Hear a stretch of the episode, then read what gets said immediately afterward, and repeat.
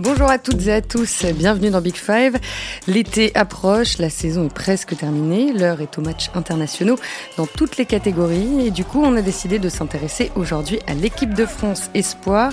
Les Bleuets en passent de se qualifier pour l'Euro 2023, un an après la désillusion en quart de finale lors de l'Euro 2021. Des Bleuets emmenés par de nombreux titulaires en club, Benoît Badiachil, Pierre Caloulou, Maxence Cacré ou encore Amine Gouiri. On va vous présenter ce groupe de joueurs talentueux et se demander si cette génération-là est vraiment exceptionnelle. On parlera aussi de l'indéboulonnable Sylvain Ripoll, le sélectionneur depuis 2017, son management, ses idées de jeu surtout, comment évolue l'équipe de France Espoir aujourd'hui. On s'est parfois ennuyé devant ces matchs, alors y a-t-il eu des progrès récemment? Et puis on évoquera les liens entre les Bleuets et les Bleus, les grands. Quelle relation entretiennent Sylvain Ripoll et Didier Deschamps? L'équipe de France Espoir est-elle seulement un tremplin? Avec moi aujourd'hui, Cédric Chapuis de France Football, l'un de nos spécialistes tactiques. Bonjour Cédric. Bonjour Marie, bonjour à tous. Et Hugo Guimet est là également, le reporter de l'équipe qui suit les espoirs en ce moment. Bonjour Hugo. Bonjour. Voilà, vous avez le casting et le menu. Maintenant, on peut commencer. Ils n'ont plus perdu depuis 10 matchs, 33 buts marqués pour seulement 2 encaissés. Les Bleus réalisent une campagne de qualification à l'Euro presque parfaite face à des équipes plutôt abordables mais très regroupées derrière, euh, on y reviendra. Alors la France n'a plus gagné l'Euro Espoir depuis 1988, c'est dire si les attentes sont grandes. Et cette année, l'équipe de Sylvain Ripoll est composée euh, de joueurs dont on parle parfois dans Big Five. Eduardo Camavinga, bien entendu, euh, qui vient de remporter la Ligue des Champions avec le Real, mais aussi le Milanais Pierre Caloulou ou encore encore le Lyonnais euh, Maxence Cacré. Euh, Hugo, si tu devais décrire l'équipe de France Espoir à, nos auditeurs qui ne l'ont jamais vu jouer, il y en a euh, sûrement, qui n'en connaissent pas les joueurs, dans les grandes lignes, qu'est-ce que tu dirais? Je dirais que c'est une équipe très impressionnante et surtout très complète dans toutes les lignes. pour la première fois depuis, depuis très longtemps en espoir, on a une génération avec des joueurs qui sont tous quasiment titulaires en club et pour la plupart d'entre eux titulaires dans des grands clubs, dans des clubs européens. Et en plus de ça, en plus d'être titulaires dans ces clubs-là, ils sont des joueurs euh, très importants, des joueurs majeurs déjà de ces clubs-là. Gouiri est un joueur majeur de, Nice, Cacré un joueur majeur de, Lyon. Euh, voilà, donc euh, on, a une, génération très impressionnante, il y en a eu beaucoup, mais celle-ci est particulièrement complète dans toutes les lignes. C'est vrai que plus précisément, bon là Hugo en a cité euh, quelques-uns, mais qui sont les leaders techniques de cette équipe? On a, il y, a une colonne vertébrale qui a été installée depuis, bah, depuis la rentrée, que, quand cette génération a, pris un petit peu le pouvoir. Il y a évidemment Eduardo Camavinga qui qui est redescendu euh, il y, a, il y a, quelques, quelques mois avec les espoirs euh, après son passage en A. Il y a Maxence Cacré au milieu aussi, euh, Amine Gouiri devant. Derrière, il y a, ils ont, même si William Saliba a, a, passé le step supérieur il y a quelques mois aussi, Benoît Badiachil est, est un taulier. Euh, voilà, il y, y, a aussi beaucoup de turnover dans le 11 de départ, ce qui est un peu une marque de fabrique de, du coach, on y reviendra. Mais je trouve que ce qui la différencie peut-être des, des, des, générations précédentes, c'est la variété des profils, en fait. Il y a des joueurs qui ont, un profil très singulier dans cette équipe, euh, au-delà de, leur rôle important dans leur club, comme l'a dit Hugo. Des joueurs qui ont une maturité euh, très intéressante, euh, des profils très singuliers, qui ont un bagage développé malgré leur jeune âge. Ils sont capables d'interpréter des, situations différentes dans des matchs, ce qui leur permet d'avoir beaucoup de contrôle en fait. C'est ça qui est, peut-être le plus impressionnant depuis, depuis la rentrée de septembre. C'est que même si leurs adversaires sont très faibles, voire mm. vraiment pas, pas, pas, au niveau requis pour, pour, pour, le niveau international par rapport à cette équipe de France-là, c'est une équipe qui, qui sait vraiment contrôler euh, le tempo du match, qui met de l'intensité suffisante, qui met de l'implication nécessaire, qui les empêche de souffrir en fait. Donc ça, ça donne une, une campagne de qualification jusque-là euh, quasi parfaite. Moi, ce qui, m'a le plus impressionné dans cette équipe, c'est son milieu de terrain. Cédric en a un petit peu euh, parlé, mais Cacré, Kamavinga et le trio est complété par Kefren Turam qui a fait qui a été le meilleur niçois de la saison. Euh, c'est un milieu de terrain qui joue podium Ligue 1 sans problème en fait. Mm. Et en charnière, c'est vrai qu'on a cité, euh, il y a énormément de qualité aussi en charnière. On a cité Badiachil, Saliba qui est monté en A, mais le joueur qui aurait pu et qui aurait peut-être dû euh, monter en A s'il n'y avait pas eu des pépins physiques, c'est Wesley Fofana. Wesley Fofana, c'est vraiment un joueur très impressionnant. Je suis pas convaincu qu'il soit encore en espoir pour pour pour, pour l'Euro 2023 euh, parce que pour moi, euh, ce joueur-là, c'est défenseur central à Leicester. Voilà, défenseur central à Leicester, titulaire à Leicester évidemment, et qui s'est très gravement blessé, fracture tibia péroné euh, il y a un an, euh, donc qui a, qui a fait une saison un petit peu tronquée. Il a fait que 10 matchs cette saison, mais il est revenu à son meilleur niveau. Il est vraiment très impressionnant, et pour moi, lui, c'est peut-être le, le prochain à, à intégrer l'équipe de France A. Alors pour vous, quelle est l'explication principale à la, qualité de, de ce vivier? C'est un petit peu, il y a un réservoir un peu infini, c'est la, marque de fabrique du, foot français évidemment, mais euh, toutes les générations peuvent être exceptionnelles. Après là, on va être très, euh, très euh, positif sur cette génération-là. Maintenant, il faut quand même remettre les choses dans, dans leur contexte on attend de les voir face à une opposition plus relevée. Voilà. Parce que jusque-là, ça a été facile, voire très facile.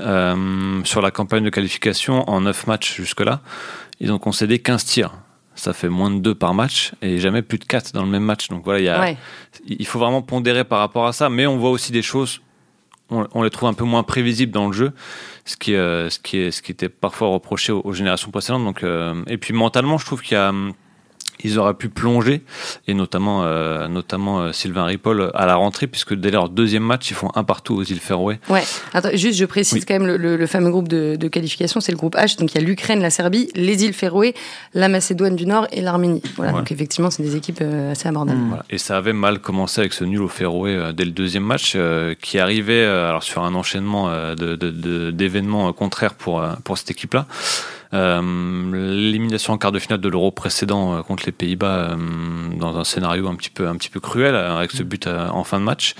évidemment, les JO, qui sont un, truc vraiment à part, puisque la préparation avait été tronquée avec des joueurs dont on le sait qui n'avaient pas été libérés par leur club. Mais bah, tout cet enchaînement-là aurait pu un petit peu plomber euh, et l'ambiance euh, et, et, et, cette équipe-là. Et finalement, c'est un petit peu l'inverse qui s'est produit. Ouais, le fait d'avoir su euh, rebondir après le nul au Féroé, ça a été un, marqueur peut-être dans la campagne? Ouais, je dirais même que ce nul, il a été le départ d'une mobilisation générale, en fait, qui était peut-être, il y avait peut-être un petit peu du relâchement. Comme le disait Cédric, c'est un groupe quand même qui est faible, qui est en tout cas vraiment à la portée de, de cette équipe de France Espoir, surtout quand on voit les joueurs qui la composent, en fait. c'est vrai que les attaquants de l'Arménie Espoir, euh, face à une charnière euh, Fofana, Badiachil, euh, voilà, ils joueront jamais dans leur carrière contre des, défenseurs de cette qualité. Et donc je pense que ce nul, qui était vraiment une surprise sur, la pelouse des Féroé, a vraiment été un déclencheur. Ils se sont dit, voilà, on peut plus, même 5 minutes, 10 minutes, ne pas être à fond. Et depuis ce match-là, ils ont enchaîné que des victoires. Je crois qu'ils ont encaissé un seul but en 8 matchs. Ils en ont marqué une trentaine depuis ce match-là, on voit vraiment une équipe de France Espoir. Deux, buts, ouais, deux, buts encaissés et 33 marqués. Voilà, on voit vraiment une équipe de France Espoir concernée du, du, du, du coup d'envoi au coup de sifflet final, et ce qui n'était pas forcément le cas avant. Et l'éternel problème des espoirs, c'est de réussir à constituer un groupe. En fait, c'est la plus dure des, des, sélections, parce que, par exemple, en U19, euh, en U17, vous avez des générations euh, d'une année de naissance, par exemple les, les 2005. Euh, le sélectionneur aura ces joueurs-là pendant un an, il pourra bosser avec eux pendant un an, et ce sont que des joueurs qui jouent en club. Ils jouent en U17 nationaux, ils jouent en U19 ou en réserve, ce sont des joueurs qui jouent. En espoir, c'est un groupe qui est constamment euh, changeant. Et euh, voilà, les meilleurs, on, peut s'appuyer sur des joueurs, par exemple Aurélien Chouameni, qui est en équipe de France A, à l'âge de, de, jouer en espoir, et on peut bâtir une équipe autour de lui, et puis au final, il est appelé en A, et il faut tout reconstruire. Euh, donc euh, il y, a des, il y a des disparités dans les temps de jeu aussi chez les espoirs. Ouais, évidemment. Juste je précise qu'on l'a pas dit. Euh, là, on parle des joueurs qui sont nés à partir du 1er janvier 2000, mhm. donc ceux qui ont 22 ans au moins, mais ils seront aussi éligibles pour l'Euro l'an prochain. Donc même si on parle de l'Euro U21, en fait, certains joueurs pourront avoir 23 ans. C'est jusqu'à 23 ans. En fait c'est pour faire en sorte que ceux qui ont participé aux qualifications puissent participer à la, à la compétition et tout de suite après l'Euro, tous les 2000 et 2001 ne seront plus éligibles aux espoirs. Alors, on parlait tout à l'heure des, euh, leaders euh, techniques. On va rentrer un peu plus en détail hein, dans un instant euh, sur le jeu pratiqué par les hommes de, Ripoll. Qui sont les, leaders du vestiaire? Pour moi, il y a un joueur qui a un rôle déterminant par son rayonnement et par son exemplarité surtout parce que c'est un, point qui est important dans, dans ce qu'on vient d'expliquer, c'est Eduardo Camavinga. C'est un gamin de 20 ans qui a été recruté par le Real Madrid, qui a connu l'équipe de France A, il pourrait venir à reculons, euh, ce serait presque compréhensible. Non, au contraire, il vient, il a toujours, il a toujours le sourire, il joue jamais à moitié, il donne le ton sur le mhm. terrain, à, côté d'un Maxence Cacré qui est un peu dans le même, dans le même état d'esprit. Donc, quand vous avez deux leaders techniques et de l'état d'esprit au milieu de terrain comme ça, je pense que ça emmène tout le monde. Et Kamavinga, c'est vraiment. c'est Sylvain Ripoll a, employé une fois le, terme de talent solaire. Et en fait, mm. il est vraiment solaire pour, pour ce groupe-là. C'est. Mm quand vous avez un joueur comme ça qui donne à ce point l'exemple, qui a toujours la banane, qui est content de venir voir ses potes, de jouer avec eux, ben, ça emmène tout le monde en fait. Mais surtout, Kamavinga, il vient de gagner la Ligue des Champions avec euh, le Real Madrid. Il n'a pas été appelé en A. Et c'est hyper intéressant ce que tu dis, Cédric, sur, la, sur le fait de venir à reculons. Et dans le groupe, là, c'est le seul euh, joueur qui a été appelé en A et euh, qui Bien sûr, et c'est le seul qui joue la Ligue des Champions aussi, voilà, régulièrement, etc. Et il est, en fait, une campagne espoir, ça dure deux ans.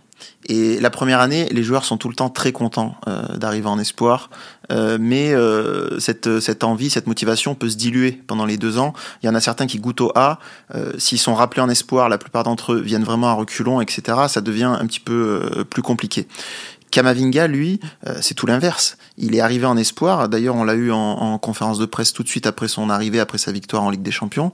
Et euh, voilà, l'adjectif c'est solaire. Même, même face à la presse, il était solaire. Il était très content d'être là.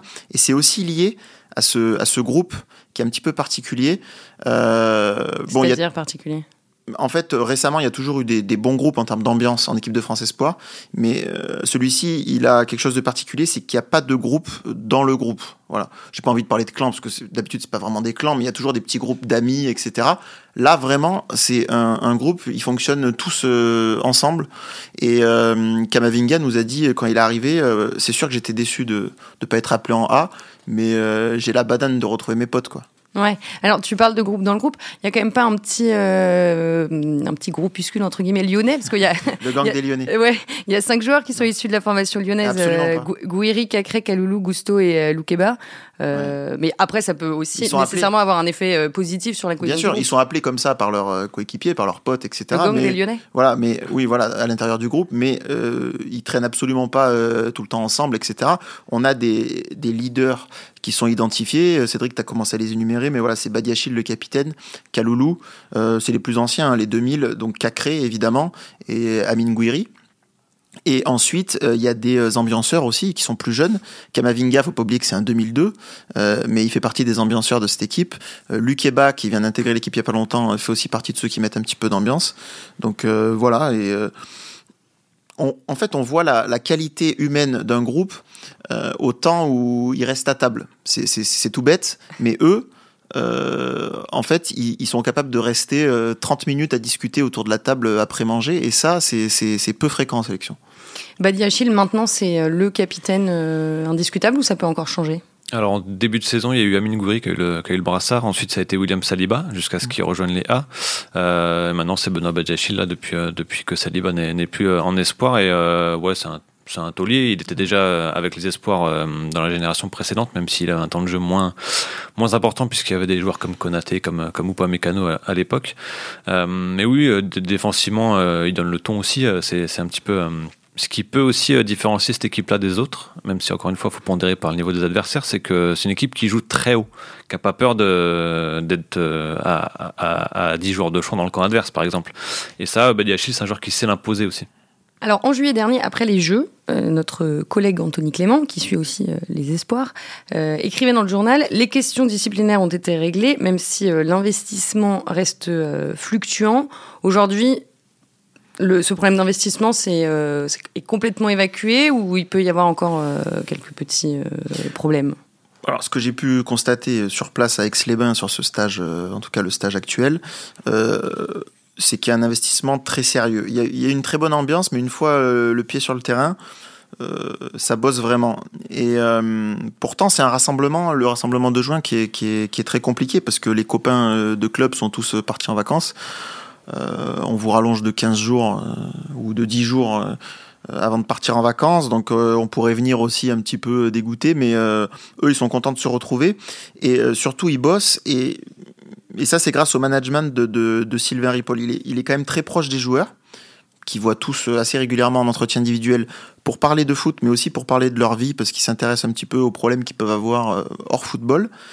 Il fixe un cadre Et ensuite, les joueurs évoluent dans, dans ce cadre, s'autogèrent un petit peu, mais s'il y en a un qui sort du cadre, euh, Sylvain Ripoll mm. sait le reprendre immédiatement. Ancien ou nouveau, c'est pareil, il est vraiment intransigeant là-dessus et il peut reprendre quelqu'un de volé euh, tout de suite en fait. Il a toujours été comme ça, euh, Ripoll, depuis qu'il a les, les espoirs? C'est, ouais, c'est un joueur, c'est un entraîneur pardon qui, alors, qui, qui, a un peu une réputation de, de, technicien et de personnalité un petit peu neutre, mais il est, ouais, il est, il est proche des joueurs, il est à l'écoute. il a un management qui est, qui est alors qui, qui fait un petit peu sa, sa marque de fabrique avec les espoirs, c'est qu'il change souvent dans de pour donner du temps de jeu et de l'importance à un petit peu tout le monde. Et c'est alors c'est une chose qui a pu aussi lui être reprochée par certains joueurs à un moment parce que euh, dans ces cas-là, tout le monde accepte un petit peu de tourner quand c'est les matchs amicaux, les matchs de qualif, etc. Mais quand c'est en phase finale, c'est parfois un peu moins bien accepté euh, par, certains. Euh, mais voilà, il n'a pas peur de faire des choix. Quand il y a un match raté l'année dernière contre le Danemark pendant la phase de groupe de l'Euro, il change euh, beaucoup de joueurs de son 11, il n'a pas peur de ça. Mais oui, c'est un, un, joueur qui sait aussi discuter avec les joueurs pour, les, pour leur redonner un petit peu confiance. On l'avait vu avec, euh, avec Ryan Cherky euh, en, fin d'année dernière, qui jouait beaucoup moins à Lyon et qui avait retrouvé un peu, un peu de peps avec les espoirs. C'était le cas un petit peu de Sofiane Diop, là, plus récemment, qui a qui a connu une fin de saison plus compliquée avec Monaco, avec moins mm. de temps de jeu, et qui, euh, voilà, qui, on sent qu'il est content de, de, retrouver ses potes aussi, lui aussi, et, et, qui est performant avec les espoirs. Donc, euh... Petit Guiri aussi. Il a fait une fin de saison compliquée, il a marqué des buts en espoir, et je pense mm. que ça lui a fait beaucoup de bien. Ouais. Euh, c'est vrai que parler de Ryan Cherky, c'est vrai mm. que c'est euh, l'un des deux grands absents euh, là sur ce rassemblement avec, avec Amin Adli. est-ce qu'il il aura l'occasion de revenir dans la rotation, ou est-ce que. Ouais. Non, non, il va revenir. Il était simplement absent parce que hum, il était blessé et il a toujours pas repris l'entraînement euh, collectif avec euh, l'OL, donc il était hors de question dans ces conditions de, de l'appeler. Euh, il a eu une blessure assez sérieuse en, au mois de février, c'est ça?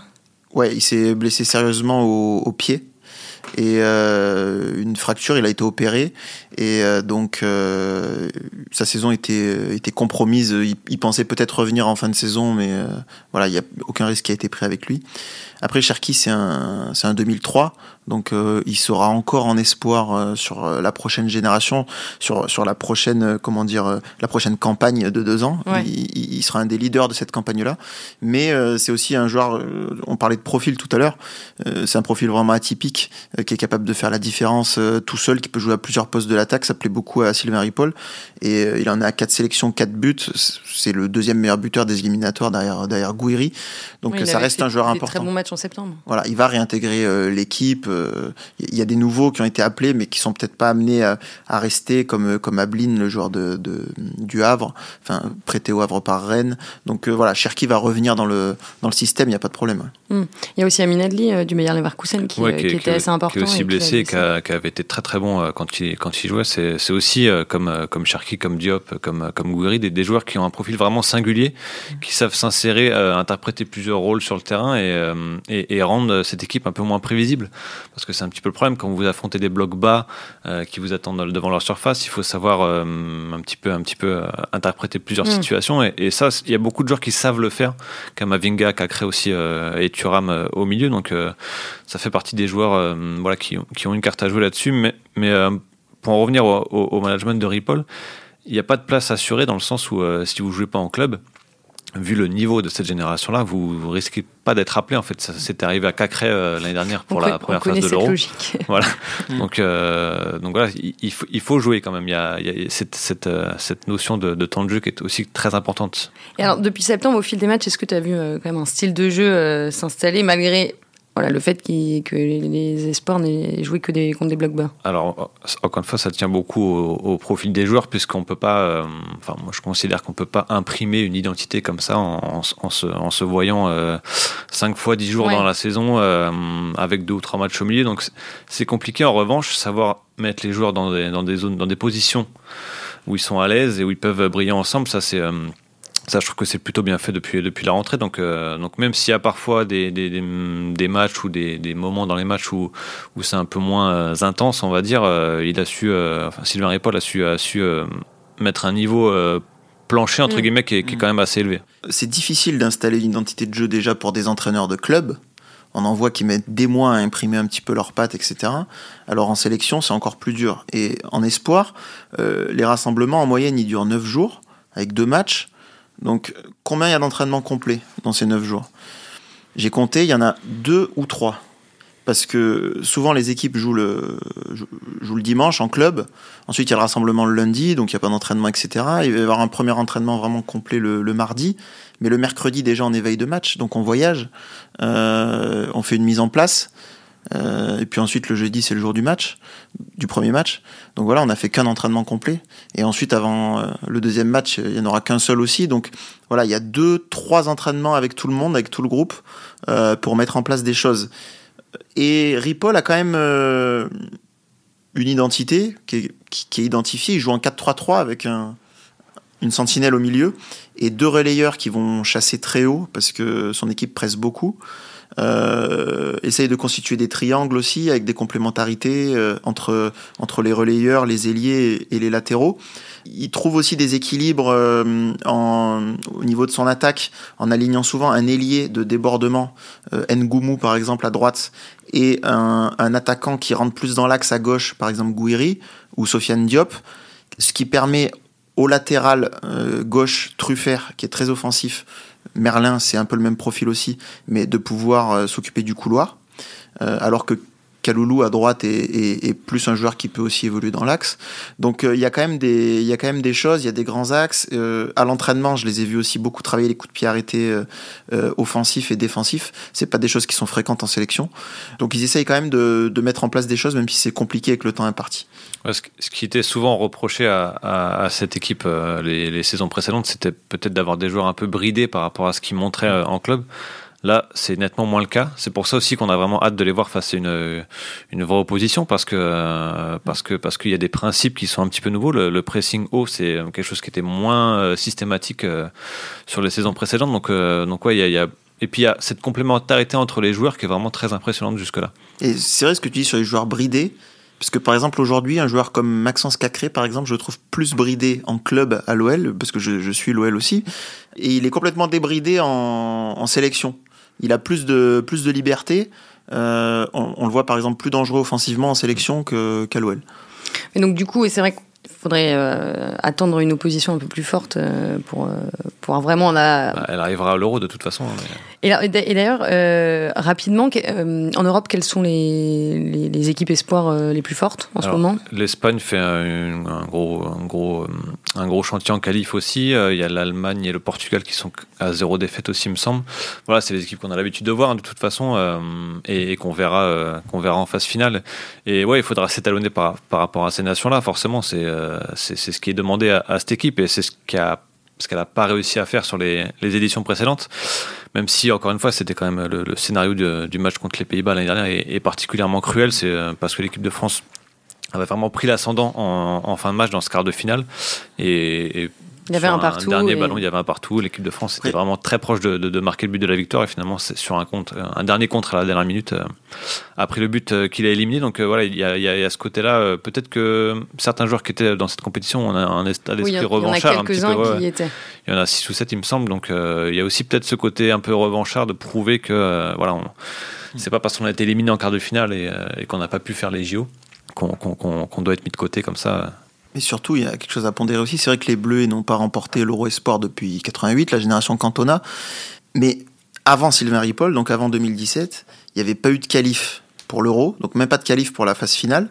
Oui. Pendant euh, entre 2006, entre 2006 et, et 2017.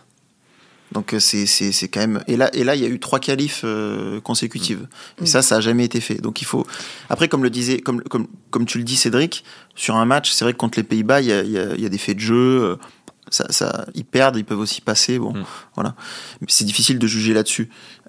Parce que, le, contrairement au A, où vraiment on juge le résultat, c'est tout ce qui va nous intéresser, il y a deux objectifs euh, en équipe de France Espoir. Et le premier, pour moi, je pense que c'est de préparer à, à monter en A. Ah bah c'était ma question. C'était ma question. Est-ce que, est-ce que, est-ce que le, le, le, la vocation première, c'est euh, se forger un palmarès et, et gagner des titres, enfin en l'occurrence gagner l'euro, ou préparer, euh, enfin comment dire, constituer un réservoir pour l'équipe de France A? Marie, je pense que franchement les deux.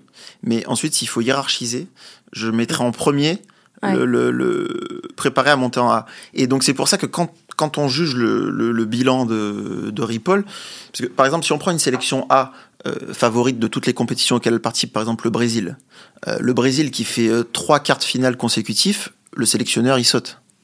Mais Ripoll, même en faisant, s'il fait trois quarts finales consécutifs, si à côté de ça on regarde le nombre de joueurs qui sont montés en A depuis 5 ans, et il y en a, et je les ai comptés, il y en a 17. Et 17 en 5 ans, c'est jamais arrivé. Alors, il y a d'autres, euh, il, y a, des explications aussi à ça. Euh, il y a un renouvellement de génération euh, chez les Bleus. mais bon, il a aussi bien choisi les espoirs pour qu'il y en ait 17 qui, qui, soient montés depuis, depuis 2017 en, en A. Et, et, ça aussi, c'est pris en compte. Et c'est pour ça que ce sélectionneur, il est, je pense qu'il est quand même très bien vu à la, à la fédération. C'est pour bah cette capacité à bien préparer pour l'équipe de France, à être un vrai réservoir. Mais, mais c'est ce que lui demande euh, officiellement, entre guillemets, euh, Noël Le euh, Je pense que ça plaît beaucoup à Didier Deschamps. Moi, mm. je me rappelle d'un discours qu'avait tenu Deschamps aux Espoirs avant leur départ, je crois que c'était l'Euro 2019, du coup, où il leur avait fait clairement comprendre que même si on a l'impression que Deschamps, il n'y a que les A qui comptent, il observait, il observait attentivement le jeu et les comportements et tout lui revenait aux oreilles. Mm. Et ça, je pense que ça a marqué des joueurs aussi qui savent qu'il y, a un cadre à respecter. Il y a un investissement à respecter quand on vient chez les espoirs, euh, parce que, euh, parce que euh, la, passerelle existe. Oui, c'est la porte d'entrée pour les Voilà, et, et, et, Didier Deschamps se renseigne régulièrement, et ça se voit quand il prend Gendouzi la première fois, qui était avec les espoirs il passe un coup de fil à Sylvain Ripoll avant. Alors justement, ils s'entendent bien les deux ils se, ils se parlent souvent Tout le temps. Oui, ils se parlent très très régulièrement sur, euh, sur tous les joueurs qui sont susceptibles de, de monter. Et il y en a beaucoup, même dans l'équipe euh, actuelle. On parlait de Wesley Fofana tout à l'heure.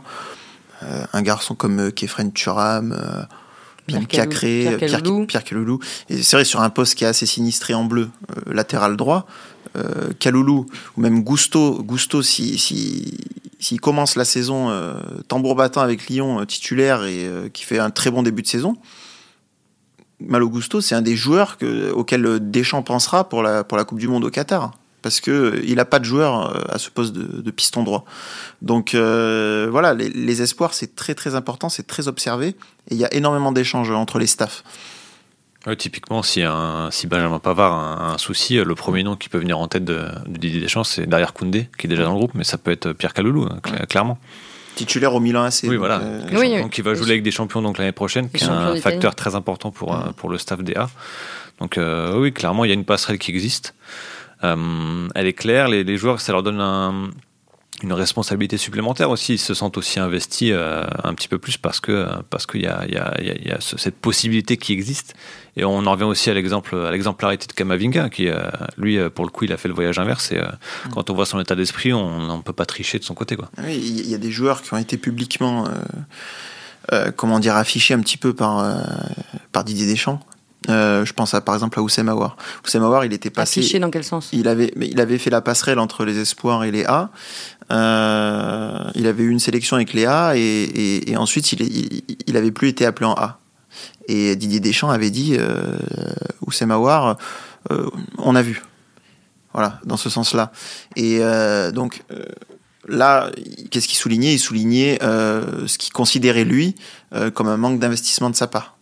Et en redescendant en espoir, euh, Awar à cette époque-là n'avait pas eu non plus le même comportement que peut avoir aujourd'hui euh, Kamavinga. Il n'avait pas eu un mauvais comportement, mais c'était plus difficile pour lui de se mobiliser en retournant en espoir après avoir goûté au A. Et, mm. et, et ça, c'est des choses qui sont très très très surveillées par les deux staffs et, ce sont des éléments sur lesquels ils échangent beaucoup. Parce que comme le disait Cédric voilà il n'y a pas le droit à l'erreur et Deschamps il veut des joueurs qui, qui, n'ont pas de faille en fait euh, psychologiquement mentalement et dans la dans l'aspect motivation. Ouais. Donc Cédric pour toi aussi euh, le, la vocation première des espoirs c'est euh, c'est de constituer un, un vivier pour, le, pour les Alors oui et non, parce que je pense que dans l'état d'esprit de, de la Fédération française, la façon dont, dont, dont, les, dont les sélections fonctionnent, le critère du résultat est très important. Euh, on voit souvent dans, tous les discours, euh, quelle que soit la catégorie U16, U17, U18, il faut des résultats. Donc c'est peut-être, enfin c'est une option et elle n'est pas, elle est pas forcément négative puisque puisque euh, la formation française est louée euh, aux quatre coins du monde. C'est une option. Dans d'autres pays, on peut euh, se désintéresser un peu plus du résultat immédiat et, créer des générations qui avec une identité de jeu plus forte peut-être, mais ça vient aussi du fait qu'en France les joueurs sont de, ils ont des profils très très différents on peut pas dire que le football français a une identité parce que les joueurs sont, euh, ont des profils complètement différents les uns des autres et ça, ça vaut aussi pour les générations euh, qui se suivent mais qui n'ont pas les mêmes types de joueurs en fait. Donc forcément dans ces cas-là on essaie d'être euh, de, mettre les joueurs qui, qui amènent à la meilleure performance immédiate. C'est comme ça que fonctionne un petit peu le, foot français. C'est vrai hein, ce que ce que dit Cédric, d'autant plus euh, euh, deux ans avant euh, les JO à Paris. Et là, clairement, les JO à Paris, c'est pas pour préparer quoi que ce soit, c'est qu'il va falloir les gagner en fait. Et avant les JO, il y a, l'Euro l'année prochaine. Bon, le, la qualification est pratiquement validée. Ouais, elle est validée. On n'est pas obligé de dire pratiquement. Je pense qu'on peut dire qu'elle est validée. Après, c'est vrai que Sylvain Ripoll est obligé de dire pratiquement, mais nous, on peut dire qu'elle est validée. Parce qu'il ne faut pas perdre par plus de 6 buts d'écart contre l'Ukraine le 9 juin.